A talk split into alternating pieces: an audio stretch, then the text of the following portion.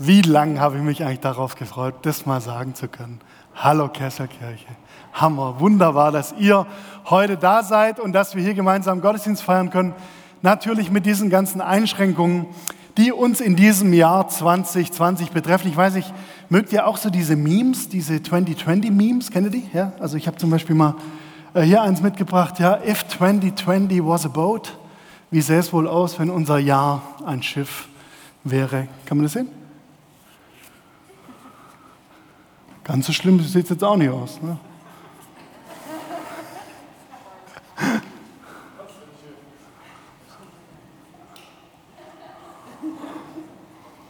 Das sind die geilsten Gags, die schon direkt, bevor man sie bringt, total abkacken. Jetzt sind wir doch da. Ja, if 2020 was a boat, sähe es wohl so aus. Oder äh, wenn 2020 eine, eine Rutsche wäre. Fühlt sich doch wirklich manchmal so an. Ne? Oder wenn unser Jahr, jetzt sind wir ja schon auf dem Spielplatz, wenn unser Jahr eher so eine Schaukel wäre. Ja. Oder ähm, für Gitarristen, äh, Stifler, komm mal kurz, wenn 2020 was a chord, if 2020 was a chord, müsste man den wohl so greifen. Manchmal fühlt sich doch, äh, manchmal fühlt sich ja wirklich so an, dieses Jahr oh yes, a nice cup of 2020. Geht es dir nicht auch so, ey?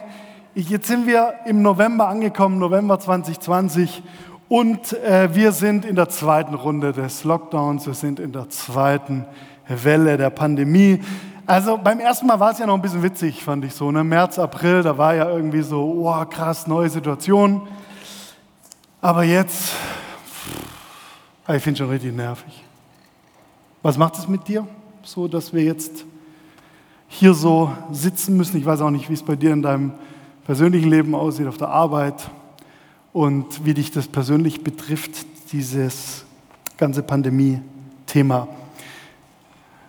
Ich weiß auch nicht, wie deine Aussichten so aussehen. Ne? Also wenn, ich muss sagen, wenn ich jetzt so an diesen November denke, boah, schon richtig trüb alles. Wie soll es werden die nächsten Wochen? Unser Jahr 2020 hatte ja noch eine Chance. Ne? Und jetzt ist wenigstens Joe Biden, so wie es aussieht, durch in den USA. Also sind wir nicht ganz so streng mit unserem Jahr 2020. Aber ich merke trotzdem, mir fällt es total schwer, mich zu motivieren, auch jetzt für die kommenden Wochen, wie das, was, wie das jetzt alles wieder geht. Und wer weiß, wie es wird im Dezember mit Weihnachten und so.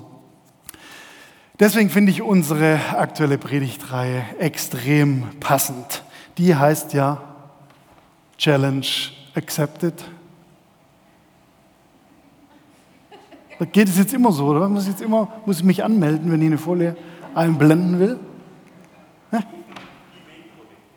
Ge Hilft Gebet in dem Fall? Ja.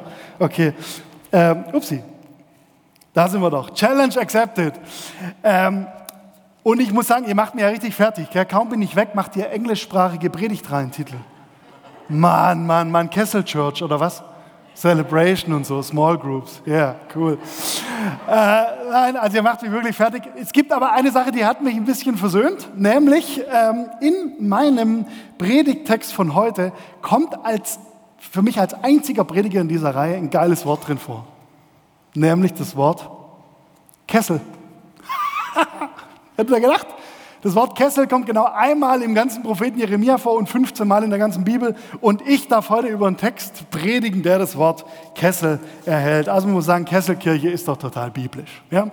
Okay, wir sind auf jeden Fall bei dem Propheten Jeremia angekommen.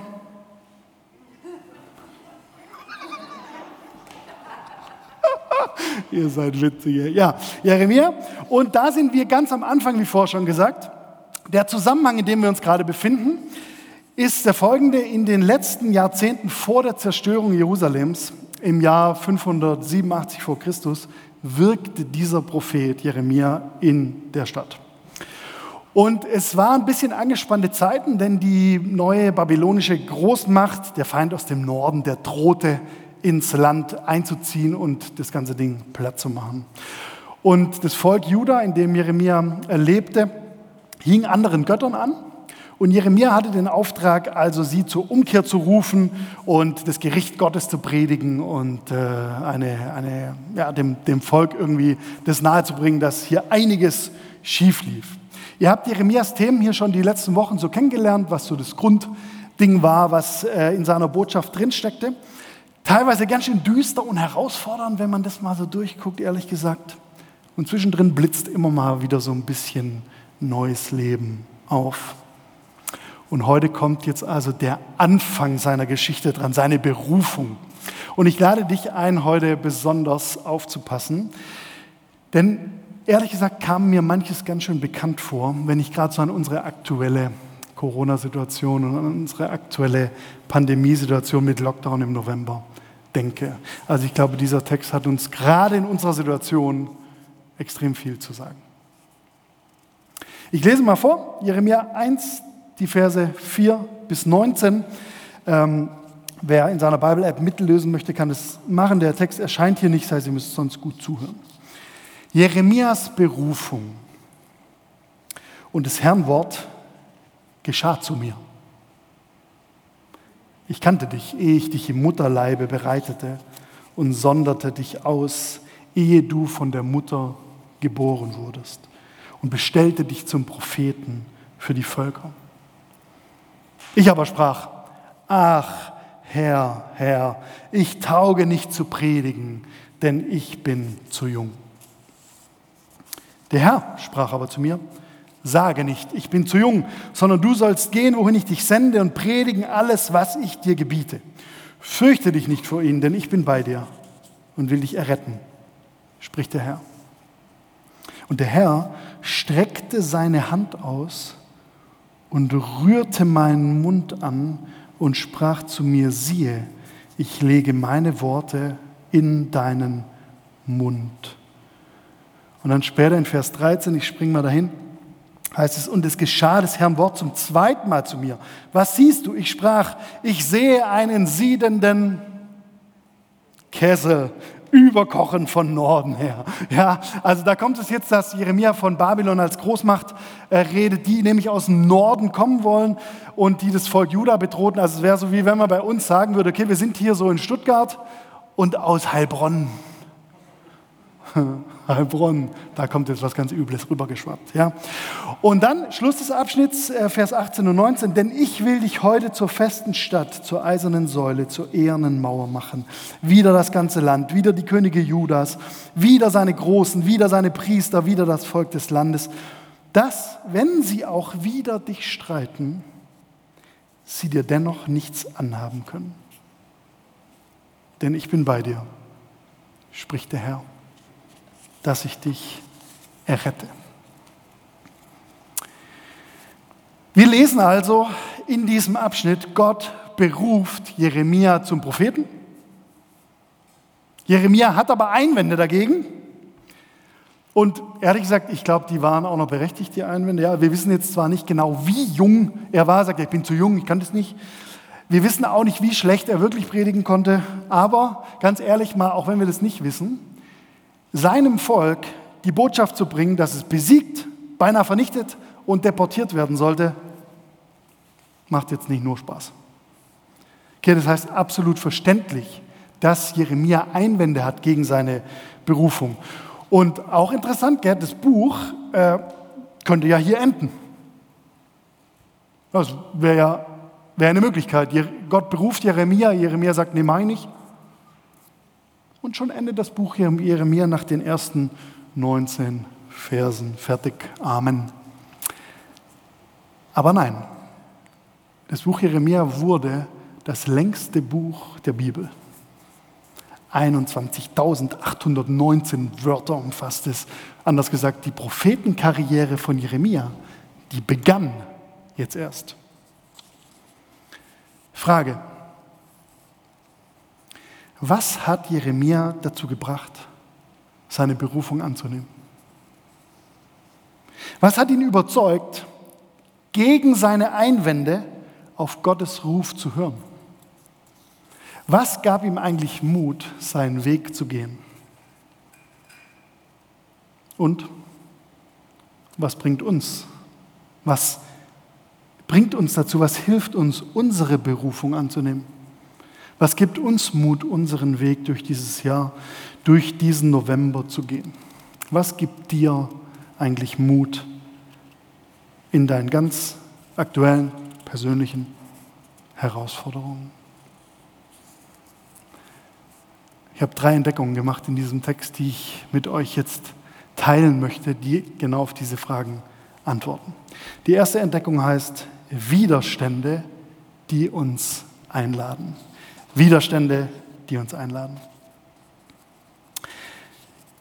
In Vers 6 heißt es hier, nachdem Gott Jeremia beruft, antwortet er, ich aber sprach, ach Herr, Herr, ich tauge nicht zu predigen, denn ich bin zu jung. Was passiert genau? Naja, Jeremia sieht auf die Herausforderung, jetzt da ein Prophet zu werden, so, lehnt ab und sagt, ich bin doch nicht verrückt und bringe diesem Volk diese harte Botschaft Gottes. Dann sieht Jeremia außerdem noch auf seine Voraussetzungen und lehnt ab, sagt ich doch nicht. Ich habe kein Rhetorikseminar besucht, ich kann nicht reden und ich habe auch keine Erfahrung im Prophetenbusiness. Sorry, meine ich. Anders ausgedrückt, Jeremia hat absolute Selbstzweifel. Absolute Selbstzweifel. Der arme Tropf. Auf diese große Berufung Gottes reagiert er erstmal mit Einwänden. Ich tauge nicht, ich bin zu jung. Kennst du das? Dass wenn wir so irgendwie merken, da kommt jetzt irgendwie eine große Aufgabe, eine große Herausforderung, die so vor uns steht, dann befallen uns tief in uns drin Ängste, Zweifel, Selbstzweifel. Kleines Beispiel aus meiner Arbeit.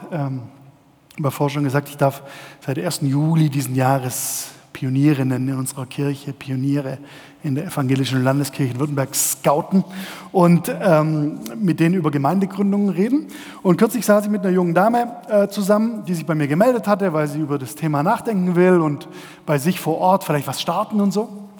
Und dann saßen wir da beim Käffchen und ich guckte in absolut leuchtende Augen und sie hatte ambitionierte Fragen und sie hatte interessierte Gedanken und ähm, uns halt darüber ausgetauscht, wie es gehen könnte, so ein kirchliches Startup irgendwie zu beginnen. Und dann ganz am Ende sagte ich so zu ihr, aber weißt du, am Ende, am Ende braucht es einfach jemand, der als Person dafür richtig steil geht. Und da guckte sie mich an und sagte, ja, wer soll das sein? Ich kann das nicht. Ich habe noch nie eine Gemeinde gegründet. Ach was. Ich habe auch noch nie eine Gemeinde gegründet, außer einmal. Versteht ein bisschen? Wenn es dann richtig greifbar wird, dass vielleicht etwas Neues mit uns passieren sollte, dass wir eine neue Herausforderung annehmen, dann ist ganz normal, dass wir Selbstzweifel bekommen und dass wir erstmal nicht wollen. Ich glaube, es ist so, weil das Leben permanent Einladungen an uns ausspricht. Oft kommen diese Einladungen als Widerstand daher, als Herausforderung, als Überforderung. Aber ich glaube, auch diese Einladungen öffnen die Tür für unsere Weiterentwicklung. Wenn wir auf solche Einladungen des Lebens reagieren, dann können wir in den meisten Fällen weiterkommen. Wir können Weite bekommen. Es ist meistens eine Einladung zu wachsen, wenn uns eine Herausforderung begegnet. Was ist denn eigentlich in deinem Leben gerade so eine Einladung?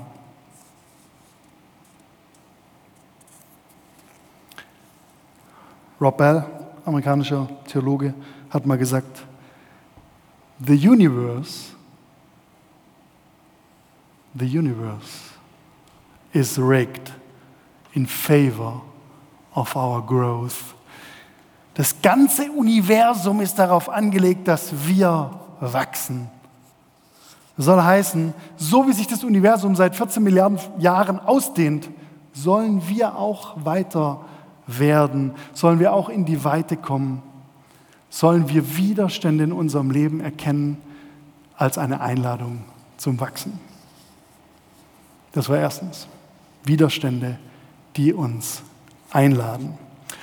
Und jetzt noch das Zweite, was wir von Jeremia lernen können. Was hilft eigentlich jetzt in Widerständen? Was hilft, wenn wir Selbstzweifel erleben? Was hilft dieser Einladung zu folgen? Deswegen zweiter Punkt von heute, Gott der uns begleitet. Gott, der uns begleitet. Was antwortet denn jetzt Gott auf Jeremias Einwände und Selbstzweifel? Habt ihr vorbemerkt? Ist interessant, Gott entkräftet ja diese Einwände gar nicht. Ne? Also er sagt nicht, nee, Jeremia, das stimmt alles nicht. Ist auch interessant, er argumentiert auch nicht dagegen. Er sagt, doch, Jerry, das packst du schon und so. Du hast die Kompetenz dafür, du kannst ein guter Prophet werden, du hast die passende Eignung, dein Charakter, dein Können, deine Position, bla bla bla bla bla. Nein. Er sagt in Vers 8 auf diese Einwände von Jeremia, fürchte dich nicht vor ihnen, denn ich bin bei dir. Das Mittel Gottes gegen Selbstzweifel ist seine Begleitung. Das Mittel Gottes gegen Selbstzweifel ist seine Begleitung. In unserem Abschnitt kommt dieses Thema mit Gottes Begleitung übrigens mehrfach vor, so als Klammer am Anfang in Vers 8 und dann auch in Vers 19, da sagt Gott nochmal, denn ich bin bei dir, spricht der Herr, dass ich dich errette. Anders gesagt, Gott meint, mein Mit dir sein ist deine Sicherheit. Mein Bei dir sein ist Support in allen Widrigkeiten, die du gerade erlebst. Meine Begleitung ist der Grund, warum du es kannst. Ich habe letzte Woche eine junge Unternehmerin hier aus Stuttgart getroffen, die mit ihrem Unternehmen gerade auch ganz schön äh, unsichere Zeiten erlebt. Das ist ein kleiner Betrieb und sie hat mir dann so erzählt, sie hat noch vor drei Wochen eine richtig blöde äh, gesundheitliche, persönliche Diagnose bekommen, die sie ihr ganzes Leben lang begleiten wird. Und sie hat auch Mitarbeitende da in ihrem Business und haben uns halt so ein bisschen drüber unterhalten, was das jetzt mit ihr macht, dieser Lockdown. Und dann guckte sie mich an, grinste und sagte, weißt du, Tobi, mich stresst es gerade gar nicht so. Soll ruhig mal weniger los sein, wir sind schon durch diese erste Welle durchgekommen. Gott war dabei und er wird auch jetzt mit uns sein. Ich fand es faszinierend, so eine Zuversicht zu bekommen durch die Begleitung Gottes. Ein Gott, der uns begleitet in allen Widrigkeiten, im Lockdown, in der Aussicht auf die kommenden Wochen in all diesen blöden Einschränkungen und auch in deinen persönlichen Dramen eine absolut gute Begleitung in diesen Novembertagen. Jetzt aber noch das Dritte. Wie können wir diese Begleitung erleben? Deswegen der dritte Punkt von heute, der heißt Berührung, die wir brauchen. Berührung, die wir brauchen. Jeremia schreibt auf, wie dieser Gott ihm begegnet. Habt ihr gemerkt? Und jetzt wird es richtig krass. Also ich glaube ehrlich gesagt, besonders wegen dieses Verses ist uns eigentlich diese Berufungsgeschichte überhaupt überliefert worden. Ich glaube, es war der Grund, warum die diese Jahre überdauert hat. Ich glaube, weil Gott sich Jeremia so ganz anders zeigt als die anderen Götter, denen das Volk damals nachlief. Da müssen wir uns so vorstellen, gell? Judah hatte Götzenstatuen gemacht. Diese, diese neuen Götter, denen sie nachliefen, die waren meistens irgendwie riesengroß und unnahbar. Die waren irgendwie aus Material. Ja? Sie konnte man anfassen und konnte man berühren. Hat ja auch was, ne? So ein Gott, den man irgendwie anfassen kann. Ähm, die waren auch meistens irgendwie erhaben und starr und unbeweglich. Und was für ein Gegensatz wird jetzt hier deutlich, Vers 9. Und der Herr streckte seine Hand aus und berührte meinen Mund. Und rührte meinen Mund. Dann heißt es hier, der Gott Jeremias ist ein Gott, der nahe kommt.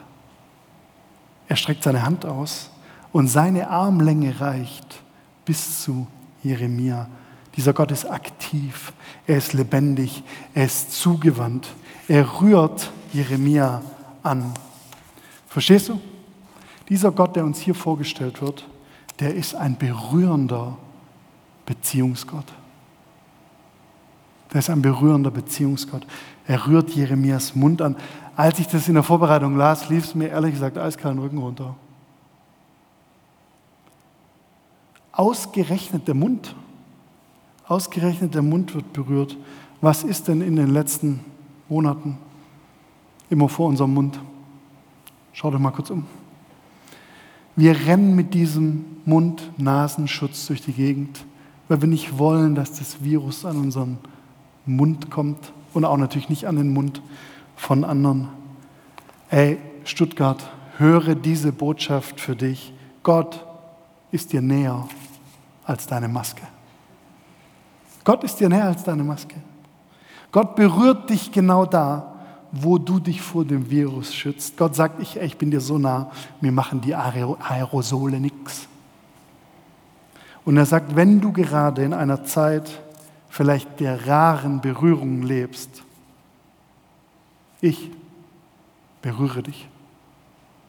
Ich berühre dich genau da, wo sonst gerade nichts hinkommt. Bisschen was von mir persönlich, wie es mir gerade damit geht mit diesem Thema Zärtlichkeit und so. Und ihr wisst ja, Tobi Werner und Zärtlichkeit, das sind zwei untrennbare Sachen, die kann man eigentlich gar nicht auseinanderkriegen. Ja, aber ehrlich, ich habe jetzt meine Eltern, die mit uns im selben Haus wohnen, habe ich seit März nicht umarmt. Weil es halt einfach nicht geht. Und ich freue mich auf diesen Tag, wo es wieder geht. Warum freue ich mich? Weil ich auch finde, in so einer Berührung, also jetzt in einer menschlichen Berührung, steckt ja auch irgendwie Beziehung drin, da steckt Intimität drin, da steckt Verbundensein. Also beneidet nicht Judith und Findus zu Hause, na, die müssen gerade ganz schön viel Zärtlichkeit von mir aushalten, weil die berühre ich dafür richtig stark. Aber versteht ihr ein bisschen so dieses, dieses berührt werden und jemand anders anfassen, darin steckt Beziehung, darin steckt Intimität, das sind Berührungen, die wir brauchen. Jeremia brauchte das und wir brauchen das. Vielleicht besonders jetzt gerade in diesem Lockdown. Darf ich dich mal was fragen? Wie darf Gott dich denn berühren? Ich weiß nicht, vielleicht wenn wir an Gott denken, dann schaltet immer Intellekt ein. Gell? Denken wir, was Gott berühren, berühren, passiert in meinem Kopf. Oder wir sind irgendwie schon so abgeschottet vor allen anderen, weil wir Schiss haben vor der Pandemie und so weiter, dass wir Gott auch nicht mehr ranlassen. Oder wir sind irgendwie auf Distanz zu Gott gegangen, weil wir den nicht mehr so erleben können. Möchte ich mal fragen, und das ist eigentlich eine Hausaufgabe, die ich dir für diese Woche mitgeben will, was sind denn deine Ideen für Gottes Berührungsmöglichkeiten in diesem Lockdown. Was sind denn deine Ideen? Welche Möglichkeiten für die Berührung Gottes stecken eigentlich in deinem Alltag drin? Schon mal überlegt? Also ich gebe zu, es ist absolut vieles eingeschränkt in diesen Tagen. Aber zum Beispiel persönliche Stille ist nicht eingeschränkt. Mit Gott im Wald spazieren gehen ist auch nicht eingeschränkt. Mit deiner Partnerin, mit deinem Partner über Gott sprechen und vor ihn kommen, ist auch nicht eingeschränkt. Digitale Formen der gemeinsamen Spiritualität sind auch nicht eingeschränkt. Offenheit, mit jemandem mal zu telefonieren, ist auch nicht eingeschränkt. Wie darf Gott dich berühren? Wie sieht es bei dir aus?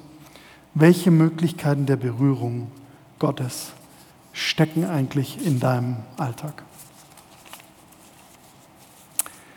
Die Band kann schon mal auf ihre Plätze gehen. Ich möchte noch kurz zusammenfassen, was aus meiner Sicht heute in diesem äh, Berufungstext von Jeremia drinsteckt.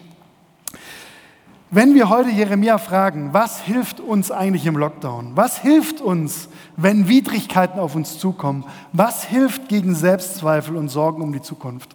Dann sind es diese drei Dinge. Erstens, Widerstände, die uns einladen. Überleg doch mal in deinen November rein, was, was steht da vor dir? Und probier es doch mal nicht nur als Widerstand zu sehen, sondern sieh es auch als eine Einladung, weiterzukommen. Zweitens, Gott, der uns begleitet. Jeremias Selbstzweifel werden nicht wegdiskutiert, sondern Gott setzt seine Begleitung und sein Nahesein dagegen. Unser Gott ist ein Beziehungsgott. mit dessen Begleitung wir rechnen dürfen. Und drittens Berührungen, die wir brauchen. Die menschlichen Berührungen sind schon extrem eingeschränkt gerade. Aber ich glaube, es ist deine und meine Aufgabe zu überlegen, wie wir Gottes Berührungen in unseren Alltag integrieren, dass er uns nahe kommen darf und dass wir uns öffnen für seinen Touch. Ich bin heute in die Kesselkirche gekommen, weil ich dir das als Zusage mitgeben will. Ich glaube, wir können total mutig und mit November Power in diesen Drecks-Lockdown gehen. C.S. Lewis hat mal geschrieben, Life with God is not immunity from difficulties, but peace in difficulties. Immunität spielt ja gerade eine große Rolle. Ne? Leben mit Gott bedeutet nicht Immunität gegen Schwierigkeiten, nicht immun zu sein gegen Schwierigkeiten, sondern Friede in Schwierigkeiten zu erleben. Nimm das für dich heute mit. Glaube das und lebe das in diesem November. Amen.